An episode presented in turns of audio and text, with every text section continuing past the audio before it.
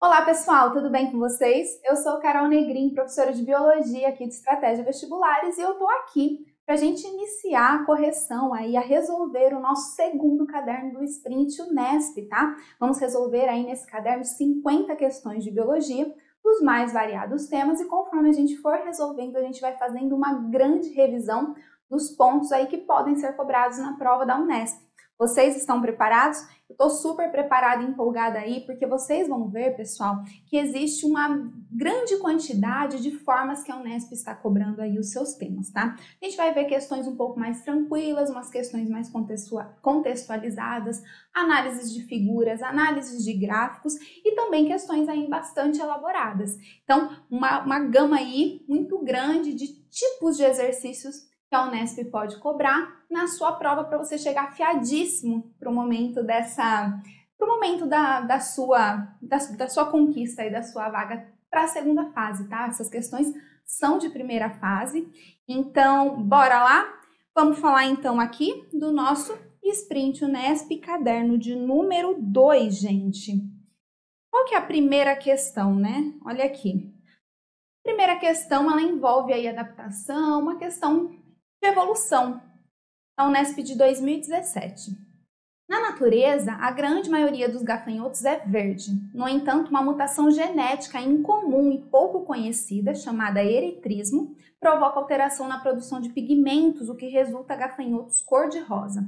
Descobertos em 1887, esses gafanhotos raramente são encontrados. Então, aqui tem essa imagem de um gafanhoto cor-de-rosa em uma, uma folha, né? Mostrando é, essa diferença de coloração e o motivo, né, gente, do o fato, o motivo do, do fato aí deles não serem muito encontrados da natureza, deles serem, olha o que está escrito aqui, deles serem raramente encontrados. Olha a pergunta: os gafanhotos cor-de-rosa são raros por quê? Alternativa A: a mutação reduz a variabilidade genética na, na população de gafanhotos, prejudicando a seleção natural de indivíduos cor-de-rosa, gente, a mutação reduz variabilidade genética? Não, o que prejudica aí, no caso, a seleção natural do, do, do gafanhoto é o fenótipo exercido pelo gene que ele possui. Por quê? Porque ele apresenta uma constituição genética que faz com que o seu fenótipo expresso seja numa coloração que ele seja facilmente reconhecido no ambiente em que ele vive, tá? Essa coloração cor-de-rosa é chamativa, não permite que ele se camufle aí nesse ambiente e eles são, portanto, mais predados e se encontram em menor número na natureza. Então, a alternativa A está incorreta. Olha a alternativa B concorrem por alimento com os gafanhotos verdes, que são mais eficientes por terem a mesma coloração das folhagens? Gente, incorreta. Por quê? Bom, o fato deles serem encontrados em menor quantidade na natureza não é por conta aí da maior eficiência de competição, eficiência de predação, de busca por alimento dos gafanhotos verdes, mas pelo fato dos gafanhotos cor-de-rosa serem mais predados e por isso mais menos encontrados no ambiente em que vivem. Olha a alternativa C destacam-se visualmente e são facilmente encontrados e predados, enquanto os gafanhotos verdes se camuflam na natureza. É exatamente isso, pessoal. O fenótipo expresso pela constituição genética do gafanhoto é, cor-de-rosa não permite com que ele esteja tão bem adaptado ao ambiente em que ele está inserido. Ele é facilmente reconhecido, ele é facilmente observado e predado pelo seu predador. Ele é uma, fácil, uma presa fácil, tá bom? Então, a nossa alternativa correta é a alternativa C. D. Os gafanhotos verdes são mais numerosos na natureza e, portanto, se reproduzem e deixem, deixam muito mais descendentes. Gente, essa alternativa D, ela está incorreta por quê?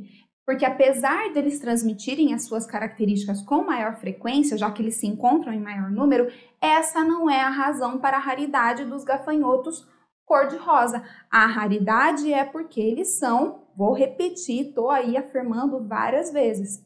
A raridade ocorre por conta da sua, do seu fácil reconhecimento nesse ambiente. Percebam, pessoal, que toda hora eu estou falando nesse ambiente, no ambiente em que eles estão inseridos. Vamos supor que aconteça uma alteração drástica naquele ambiente e essa coloração comece a passar mais desapercebida. O que, vai acontecer? Essa constituição genética dos gafanhotos cor-de-rosa serão favorecidas, será favorecida. Tá? A seleção natural, então, vai atuar reduzindo a população de, de gafanhotos verdes aumentando a população de gafanhotos cor-de-rosa. Então percebam que sempre que a gente pensa em adaptação e seleção natural, a gente tem que pensar que é no, em um determinado ambiente. Nem sempre aquela constituição genética, aquele fenótipo vai ser favorável em todos os ambientes. Tá? Esse é um ponto bastante interessante de vocês prestarem atenção do, de quando a gente fala de evolução, de quando a gente fala de seleção natural. Ponto muitíssimo relevante para vocês se atentarem. Tudo bem? Olha a alternativa E. São muito menos evoluídos que os gafanhotos verdes e por isso sobrevivem por pouco tempo na, na natureza? Gente, não, não é porque eles são menos evoluídos, é porque eles são mais reconhecidos. Gabarito letra C partiu para a nossa próxima questão. Questão agora de número 52, gente, prova de 2006. Agora a gente inicia uma nova prova, tá? Os testes de qualidade de água realizados nos rios atingidos pela lama proveniente do rompimento da barragem de uma mineradora em Mariana identificaram metais pesados em proporções fora dos parâmetros permitidos. Nessas águas, os metais identificados em maior quantidade foram o ferro e o manganês, mas, mas alguns testes também apontaram grande quantidade de mercúrio. Bom, gente, olha aqui, ó. Falou em mercúrio, a gente já lembra da tal da bioacumulação, né? A gente já lembra que é um metal pesado, que ele é não biodegradável e que ele sofre acúmulo nos ecossistemas ao longo dos níveis tróficos. Gente, falou nesses compostos não biodegradáveis, DDT, alguns inseticidas, aí a maioria dos inseticidas e metais pesados, a gente já tem que ter esse levantar essa essa fumacinha aí na cabeça, falou, ó, tá falando disso, tá bom? Vamos dar uma olhada no restante da questão. Assinale a alternativa que apresenta um impacto ambiental esperado decorrente da presença de metais pesados nas águas dos rios atingidos. Então vamos lá. É, apresenta um impacto ambiental esperado, hein?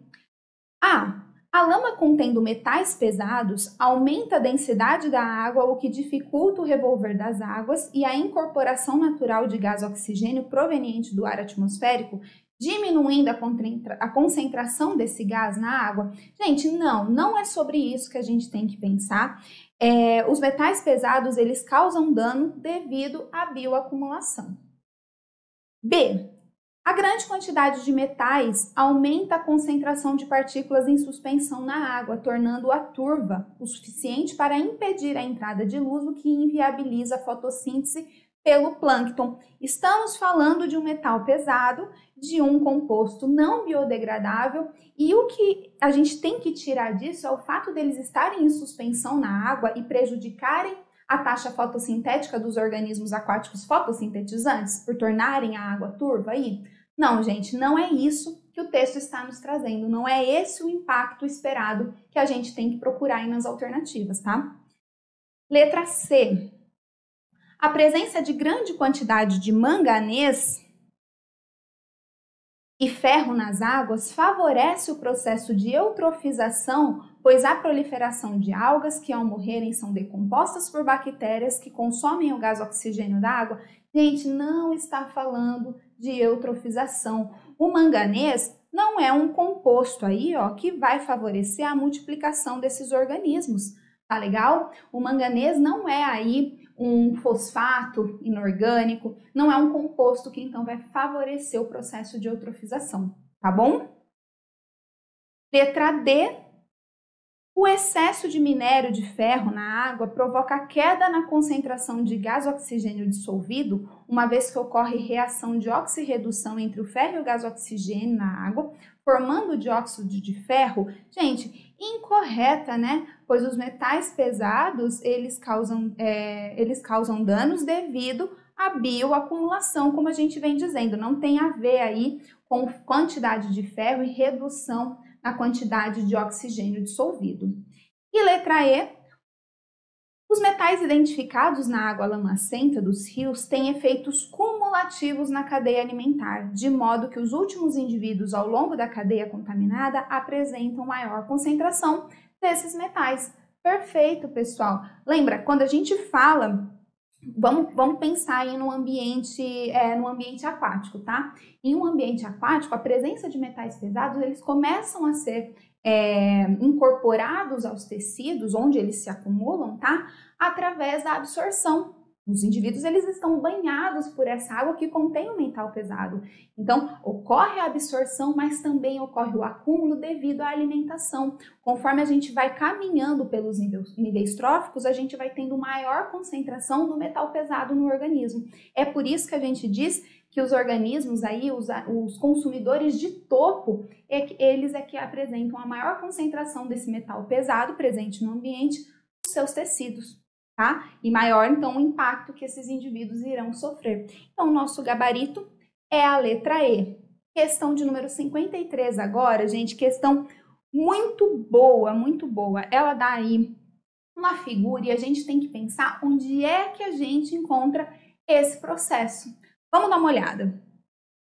Nas células ocorrem reações químicas para a síntese de moléculas orgânicas necessárias à própria célula e ao organismo. A figura mostra a reação química de formação de uma estrutura molecular maior a partir da união de três outras moléculas menores. Olha para essa reação. O que, a gente está vendo?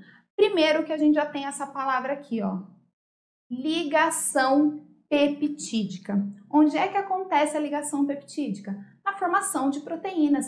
São ligações peptídicas que permitem que os, os aminoácidos se liguem uns aos outros, tá? Os aminoácidos são as unidades repetitivas que formam as proteínas, são os monômeros do polímero é, proteína. E é isso que a gente está vendo, a construção, então, de uma cadeia polipeptídica. Olha aqui de novo, a gente tem aqui, ó, um composto, tá?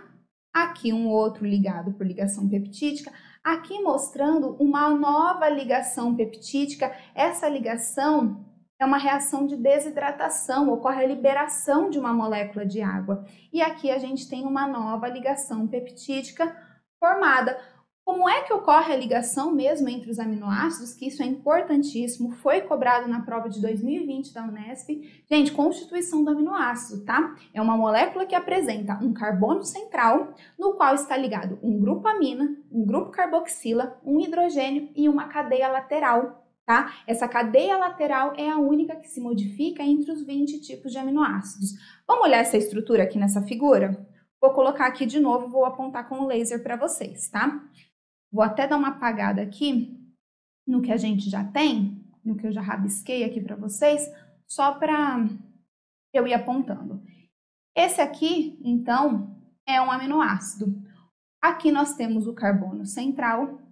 Aqui a gente tem o grupo amina, né, que já está fazendo a ligação. Aqui o grupo carboxila, que vai fazer a ligação com outro grupo amina.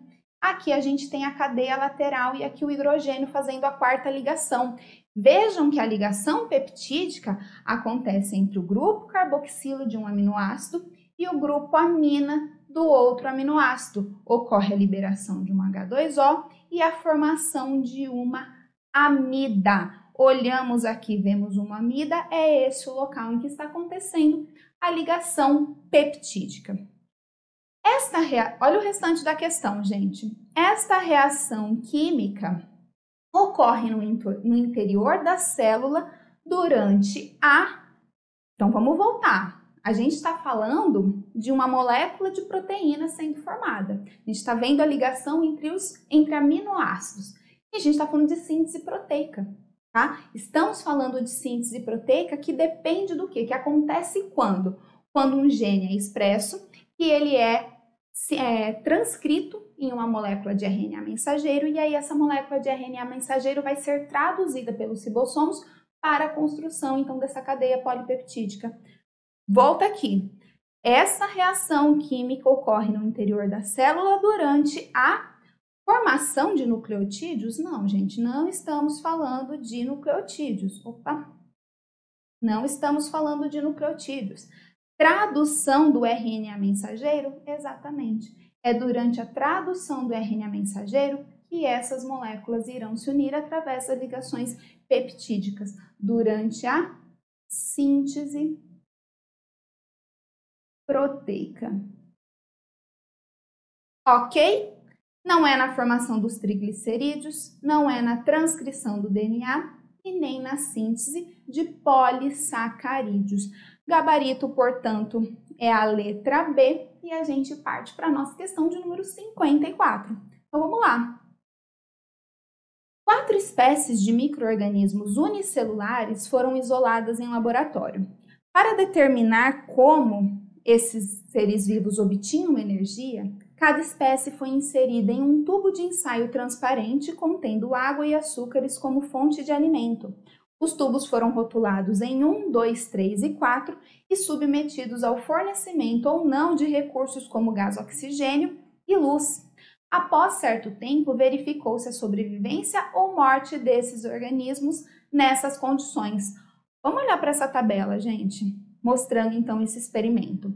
A gente tem aqui o recurso, oxigênio ou luz, se ele está presente ou não, eles estão presentes ou não, e aqui mostrando os tubos 1, 2, 3 e 4, sendo que o tiquezinho aí, ó, o checklist do verdinho, mostra sobrevivência e o xizinho mostra onde que ocorreu morte então, tá? Os resultados permitem concluir corretamente que os microorganismos presentes no tubo 1, 2, 3 e 4 são, respectivamente, bom, nas alternativas a gente vê que ele está falando se é aeróbico, se é anaeróbico, se é fotossintetizante. Então vamos dar uma olhada com cuidado nessa tabela, gente. Bom, olhando aqui então, mais uma vez, ó. Primeiro, né, gente? Olha, vamos olhar para o tubo 1. No tubo 1, a gente vê que houve aqui, ó, morte dos micro-organismos quando eles estavam presentes na presença de luz e de oxigênio, tá? A mesma coisa para esse outro aqui.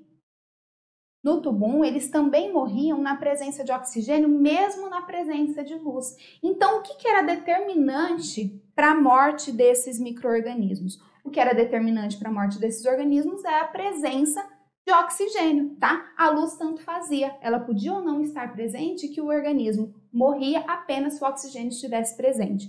Que microorganismo é esse? Qual é o seu metabolismo? Ele não utiliza oxigênio e mais do que isso, ele não sobrevive na presença de oxigênio. Ele é um organismo anaeróbio estrito, obrigatório, tá?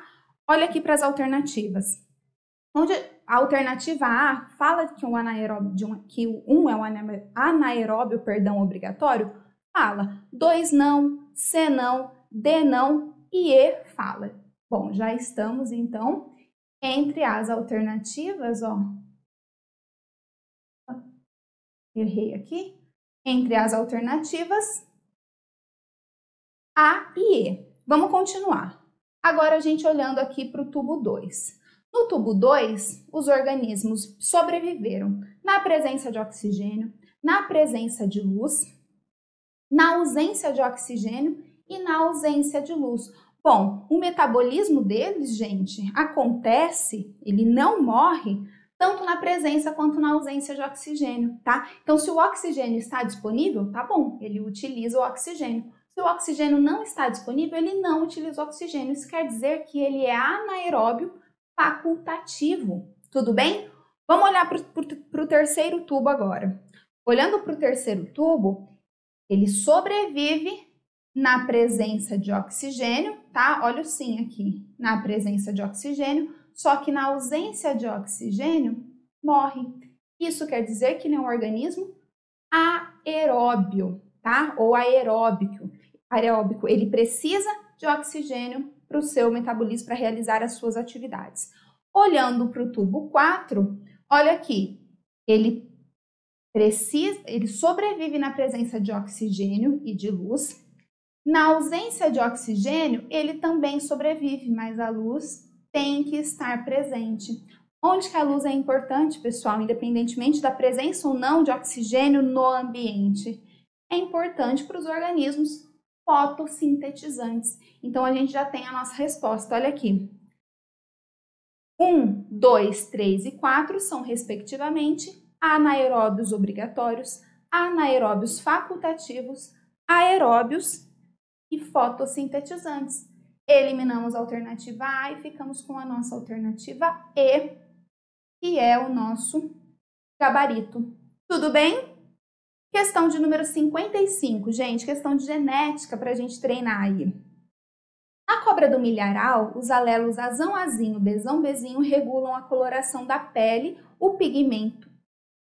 Isso, a coloração da pele. Olha a professora lendo aí sem, sem ponto final, né? O pigmento preto é determinado pelo alelo dominante azão, enquanto o alelo recessivo azinho não produz esse pigmento. O pigmento laranja é determinado pelo alelo dominante bezão, enquanto o alelo bezinho não produz esse pigmento.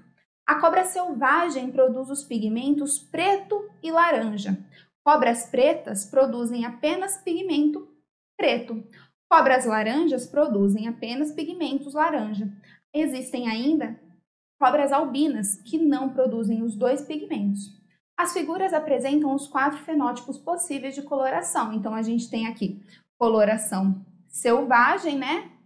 preta e laranja, coloração preta, coloração laranja e aqui a albina. Assinale a alternativa na qual os genótipos apresentam respectivamente uma cobra selvagem e uma cobra albina. E que a gente tem que fazer numa questão como essa? Retirar todas essas informações do enunciado, né, pessoal? E a gente tem informações de que existem dois genes tá? E existe dominância do alelo, é, de, existe relação de dominância entre os alelos. A gente viu que alelo azão é dominante sobre o alelo bezinho e determina a cor preta, alelo bezão é dominante sobre o alelo bezinho e determina a cor laranja. E a gente sabe, já foi mencionado, então a gente vai esquematizando aqui, ó. Bom, o pigmento, já falamos da relação de dominância, a cobra selvagem produz os pigmentos preto e laranja. Bom, para aparecer o preto, tem que ter ao menos um alelo azão. Para aparecer laranja, tem que ter ao menos um alelo bezão. Então, esse é o genótipo determinado pela cobra selvagem, tá? Cobras pretas produzem apenas pigmento preto, então, as cobras pretas, elas têm que ser azão, traço, bezinho, bezinho. Cobras laranjas serão azinho, azinho, bezão, traço. Ok? Já os albinos serão azinho, azinho, bezinho, bezinho. Elas serão, então, sem cor, nem preta, nem laranja. Assinale a alternativa na qual os genótipos apresentam respectivamente uma cobra selvagem e uma cobra albina. Pronto, para ser cobra, cobra albina, só azinho, azinho, bezinho, bezinho. Já eliminamos C, D e E. Olha A, azão, azinho, bezão, bezinho determina selvagem? Determina. Gabarito, letra A, a B não pode ser porque azinho, azinho, bezão, bezinho determina a cor laranja. Tudo bem, pessoal? Pegaram bem essa questão aí, essa questão aí de, de genética? Gente, retira as informações do enunciado, vai esquematizando os genótipos, tá bom? Partimos para a nossa questão de número 56. Um hormônio foi injetado na circulação sanguínea de uma pessoa. O gráfico mostra como a concentração de cálcio no sangue variou ao longo do tempo após a injeção, a gente tem aqui um gráfico da concentração de cálcio, tá? Pelo tempo em horas. Então, essa concentração de cálcio estava constante até o tempo 1 aqui, ó, até a primeira hora. Ocorreu a injeção do hormônio e aí o que houve, pessoal? Houve aumento da concentração até que se atingisse um limite aí, ó. Houve aumento da concentração de cálcio no sangue. É correto afirmar que o hormônio injetado na circulação sanguínea dessa pessoa foi glucagon, tiroxina, paratormônio, calcitonina, aldosterona? Gente, qual é o hormônio responsável por promover aí o aumento dos níveis de cálcio no sangue? É o paratormônio, tá? O paratormônio que é um hormônio sintetizado e liberado aí pelas glândulas paratireoides. Ele, juntamente com a calcitonina, atuam fazendo a regulação dos níveis de, de cálcio sanguíneo, tá? Calcitonina, ela atua reduzindo os níveis de cálcio, tirando o cálcio do sangue e levando para os ossos. O paratormônio faz o contrário. Quando os níveis de cálcio no sangue precisam ser elevados, ocorre a mobilização do cálcio presente na matriz óssea e aí a quantidade de cálcio no sangue aumenta. Então, gente, se paratormônio, então a alternativa correta aí, vamos já voltar aqui. A alternativa correta é a letra C, porque é o paratormônio que faz então essa regulação, o aumento do nível de, dos níveis de cálcio no sangue. Só vou voltar aqui para vocês. Se é o paratormônio que faz essa regulação, então que aumenta os níveis de cálcio no sangue por, mo por mobilizar o cálcio presente na matriz óssea, quem ele estimula? Ele estimula os osteoclastos, gente. Lembra que o tecido ósseo tem três tipos de células principais: osteoblastos, osteócitos e os osteoclastos? Bom, os osteoblastos são responsáveis por produzir matriz, enquanto os osteoclastos são as células responsáveis pelo remodelamento e pela, pelo remodelamento da matriz óssea. Então, quando o cálcio é, necess, é necessário para aumentar os níveis sanguíneos, ocorre o estímulo de osteoclastos que vai atuar aí na matriz óssea, removendo o cálcio, liberando na corrente sanguínea, tá bom? É assim que ocorre a regulação e a alternativa correta desse exercício é a letra C e a gente pode seguir para a nossa questão de número 57, tá? O fluxo de seiva bruta nas plantas está diretamente relacionado à abertura e ao fechamento dos estômatos. O aumento do fluxo de seiva bruta ao longo do caule é favorecido por. Gente, então seiva bruta, né? Voltando aqui, fazendo uma revisão, seiva bruta, água e sais minerais. Então, é a seiva que ela é, ela é formada lá nas partes baixas, das, baixas, baixas da planta, lá nas raízes, e ela segue em direção nas porções mais altas. E isso é favorecido pelo processo de transpiração, pela abertura dos estômatos, que quando abertos permitem a liberação então de água na forma de vapor, e isso gera uma pressão para fazer com que a água suba pelos vasos aí do xilema contra a gravidade, por capilaridade. Tá? Então é assim que ocorre regula essa regulação, é assim que os estômatos permitem e auxiliam no movimento de seiva bruta. Vamos voltar para a nossa questão. O aumento do fluxo de seiva bruta ao longo do caule é favorecido por estômatos abertos e baixa intensidade luminosa. Gente, essa alternativa está incorreta porque os estômatos abertos ele, é, ele, ele favorece a subida de água contra a gravidade. No entanto, a baixa intensidade luminosa não está favorecendo o processo fotossintético. E ele também é importante para que a água atinja esses locais. Lembra da osmose? Tá? A osmose. A água ela vai do meio mais concentrado para o meio, é, do meio menos concentrado para o meio mais concentrado. Se não, não está havendo a produção, a taxa fotossintética não está tão elevada, nas folhas a concentração de glicose vai estar tá aí meio que baixa e não precisa de tanta água naquele local. Então a, é, a baixa luminosidade ela não tá, é, ela não, é, não favorece a subida aí da seiva bruta. Além disso, a baixa intensidade luminosa não vai favorecer a abertura dos estômatos, mesmo que a gente nem considere a fotossíntese. Por quê, gente? Porque o estímulo luminoso é o que vai favorecer a entrada, vamos lembrar como é que ocorre a abertura estomática?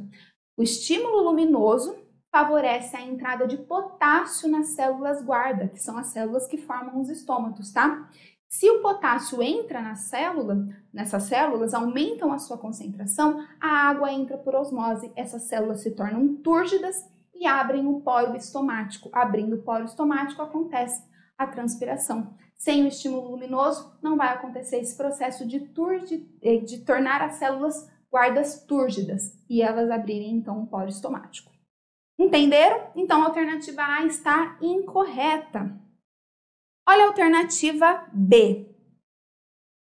Estômatos abertos, então o aumento do fluxo o aumento do fluxo de seiva bruta ao longo do caule é favorecido por estômatos abertos e baixa quantidade de água no solo?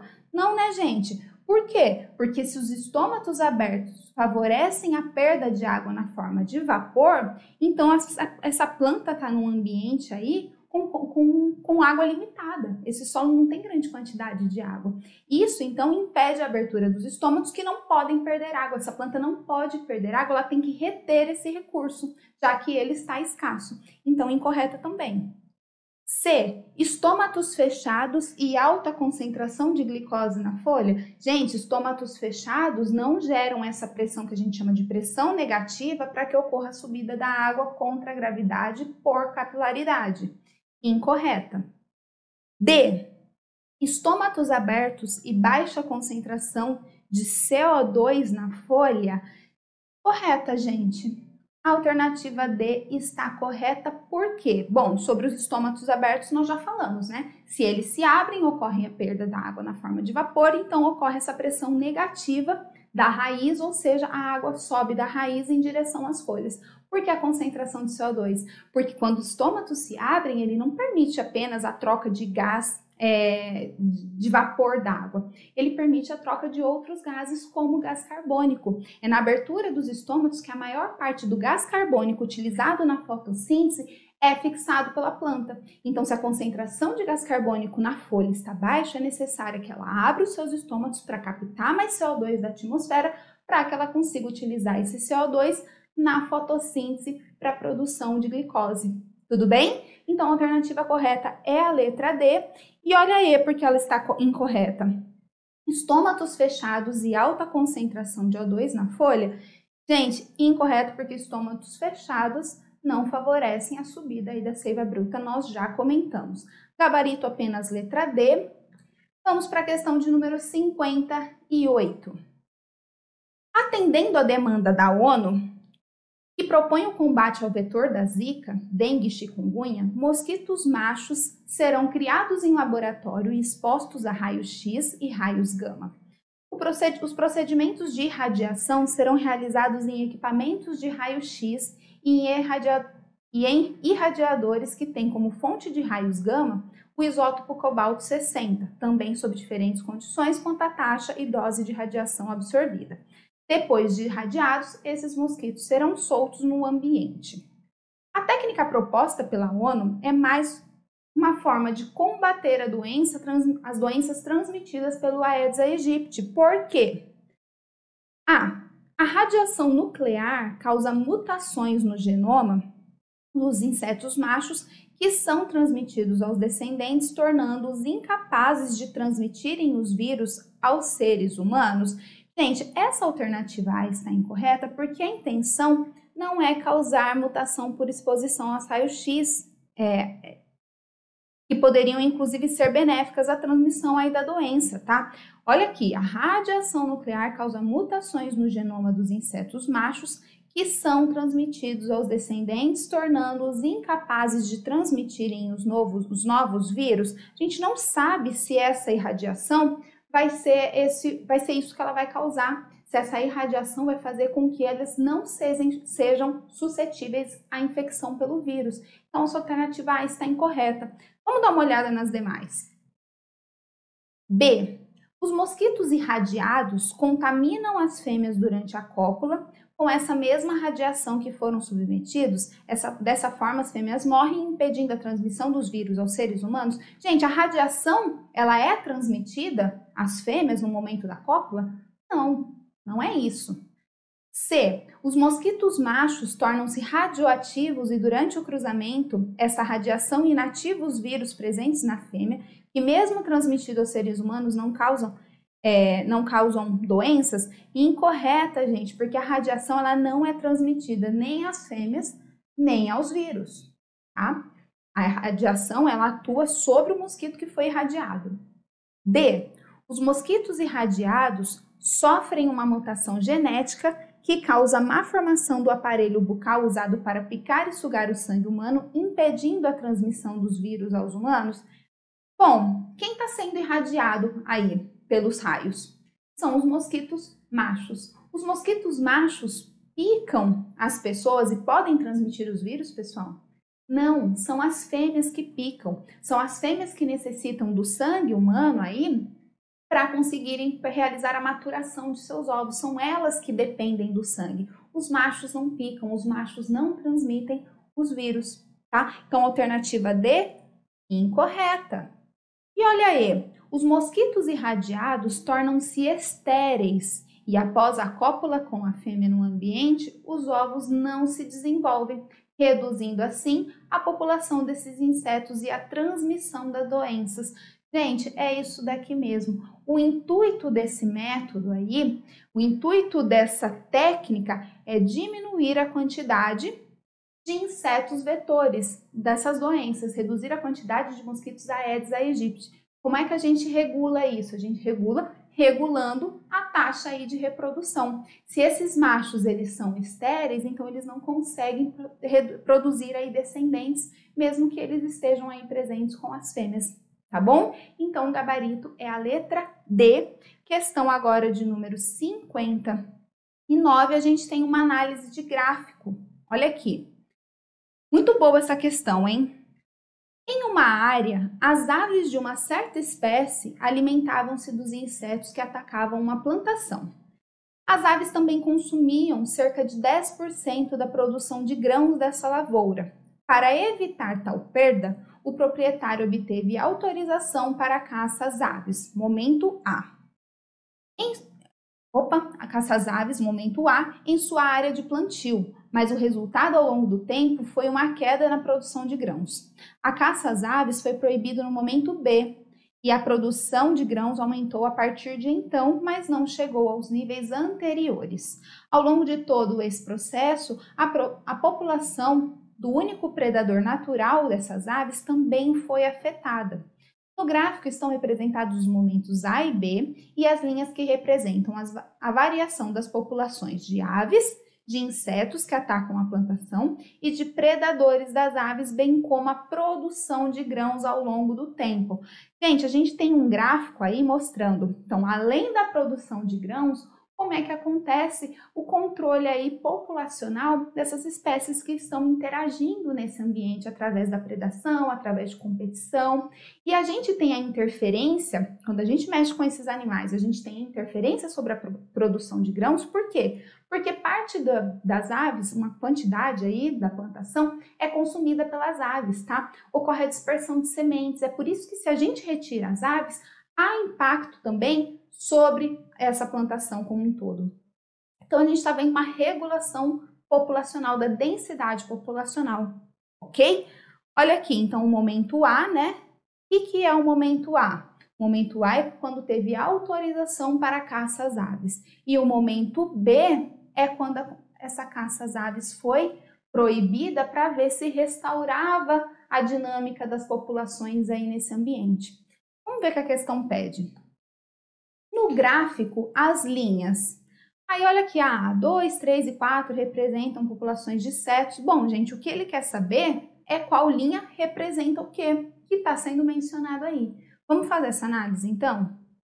Bom, a gente tem esse gráfico sobre o tamanho populacional ao longo do tempo e a gente tem que ficar atento a esses momentos A e B. A gente tem curva 1, 2, 3 e 4. Olha aqui, a gente precisa saber da variação da população de aves, de insetos, de predadores e da produção de grãos. Aqui na reta 1, na linha 1, a gente tem que houve, estava constante, no momento 1 houve diminuição, vou apontar como laser aqui para ficar melhor. Houve uma diminuição depois da caça às aves, tá? E aí, quando a, a, a caça às aves foi proibida, houve uma restauração, mas que não voltou aos níveis que aconteciam anteriormente. A gente tem aqui a representação da produção de grãos. Ok? Olha a 2. Na 2 a gente tem que aconteceu um aumento populacional, quando a caça às aves ela foi é, permitida, e uma redução após a caça, às, a, a caça às aves ser proibida, tudo bem? Isso, gente, é, mostra a dinâmica populacional aí dos insetos. Por quê? Porque esses insetos eles são predados pelas aves. As aves fazem o controle populacional desses insetos. Se as aves não estão presentes, eles aumentam em número. Se as aves estão presentes e os predam, eles vão reduzir. O que é a curva 3? Na curva 3 a gente tem que ela teve uma leve redução populacional e em seguida um aumento expressivo depois que a caça foi proibida. Do que, que a gente está falando? A gente está falando da população de aves.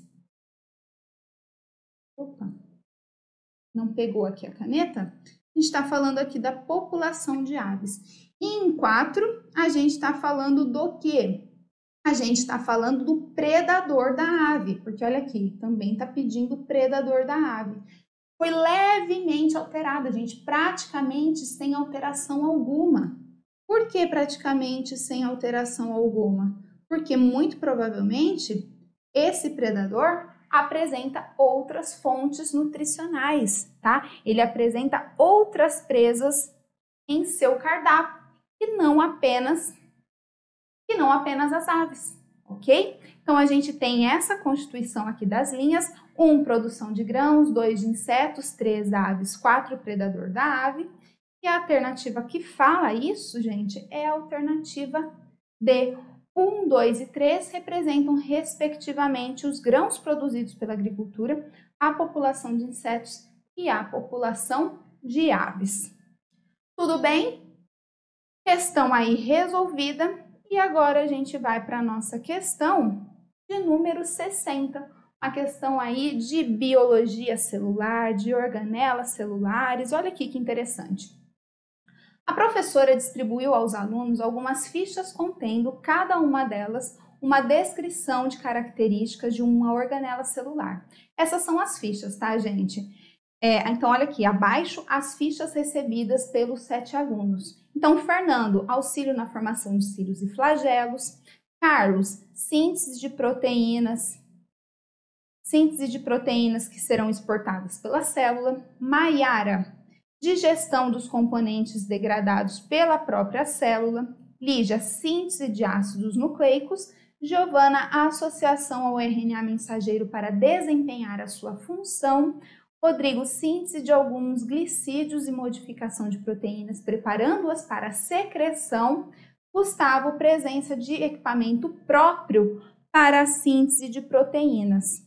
A professora também desenhou no quadro, na quadra de esportes da escola, uma grande célula animal com algumas de suas organelas fora de escala, conforme mostra a figura. Então a gente tem aqui essa célula com números ah, com, com apontamentos aqui, ó, de 1 a 7, né?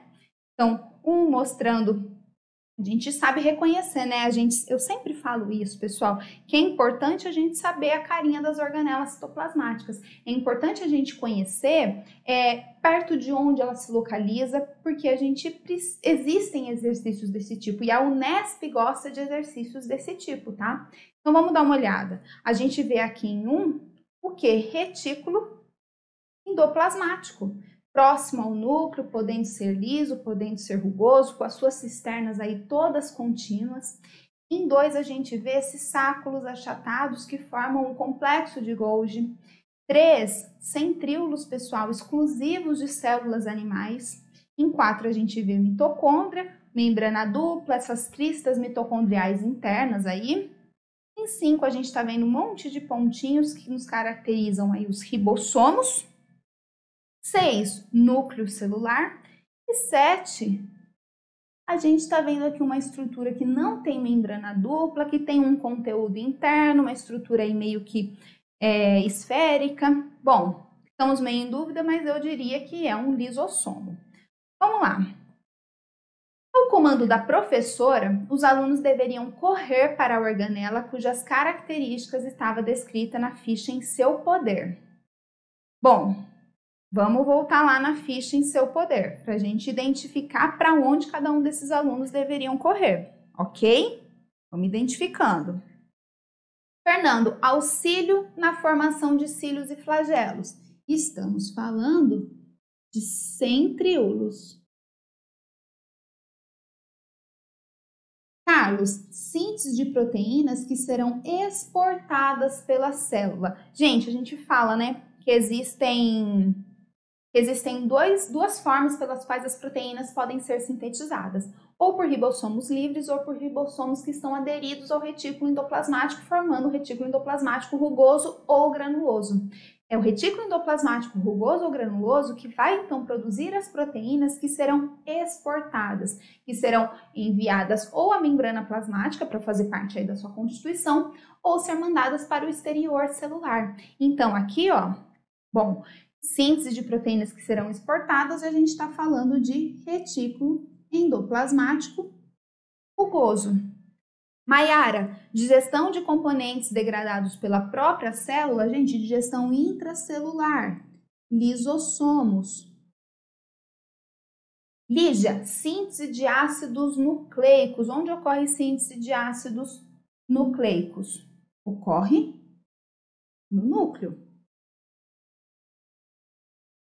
Associação do RNA mensageiro para desempenhar a sua função. Ribossomos se unem ao RNA mensageiro para realizar a síntese de proteínas. Síntese de alguns glicídios e modificação de proteínas preparando para secreção. Complexo de Golgi. Presença de equipamento próprio para síntese de proteínas, a gente vê aqui é o número 4, né? Mitocôndrias. Mitocôndrias, elas têm a capacidade de autorreplicação. Olha aqui, continuando. Carlos e Maiara correram para a organela indicada pela seta 7. Fernando e Rodrigo correram para a organela indicada pela seta 5. Giovanni e Gustavo correram para a organela indicada pela seta 4. Lígia correu para a organela indicada pela seta 6. Os alunos que ocuparam o lugar correto na célula desenhada foram. Então vamos voltar, gente? Carlos e Maiara correram para a organela indicada pela 7. O que, que é a 7? A 7 é lisossomo. Carlos e Maiara. Quem acertou? Maiara. Olha de novo. Então, Maiara tá ok. Bom, já conseguimos eliminar, né? Ficamos aqui com a alternativa A, mas vamos continuar. Fernando e Rodrigo correram para a organela indicada pela 5. 5. Vemos aqui ribossomos. Ribossomos, Giovana. Giovana é quem acertou. Ok? Opa! Perdão, gente. Fernando e Rodrigo correram pela organela indicada pela 5. Volta aqui. Fernando e Rodrigo, centríolos, ambos erraram. Ambos erraram. Giovana e Gustavo correram pela pela, para a organela indicada pela seta 4 pela seta 4. Giovanna errou porque ela tinha que ir para o ribossomo, tá? Já o Gustavo acertou porque ele tinha que ir para o equipamento, para a célula, para a organela que tinha equipamento próprio, ok? Gustavo acertou. Então, Maiara e Gustavo. Lígia correu para a organela indicada pela seta 6. A Lígia acertou ou não? Lígia, vamos voltar aqui. Seta 6, núcleo. Lígia tinha que ir para o núcleo. Então, o gabarito é mesmo Alternativa A. Questão simples, gente, questão simples, mas um pouquinho trabalhosa, precisava de atenção, precisava analisar vários pontos dentro do mesmo exercício? Sim, então trabalhosinha, no entanto tranquila, se é que vocês conhecem a carinha das organelas, se é que vocês conhecem as funções de cada uma dessas organelas. Tudo bem? Gabarito letra A é isso mesmo, e assim a gente encerra o nosso primeiro bloco aqui de questões do Sprint Unesp Caderno 2 e ainda tem muito mais pela frente. Até já!